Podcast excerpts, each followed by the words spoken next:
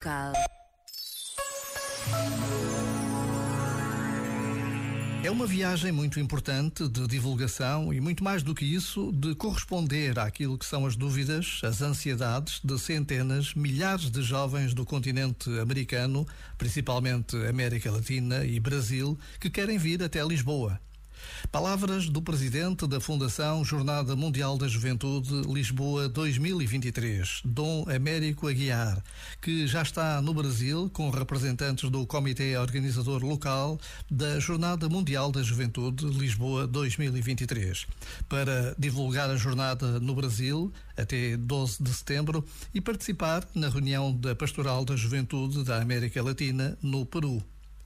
Por vezes, Basta a pausa de um minuto para agradecermos a Deus esta possibilidade extraordinária de receber em Portugal a próxima Jornada Mundial da Juventude.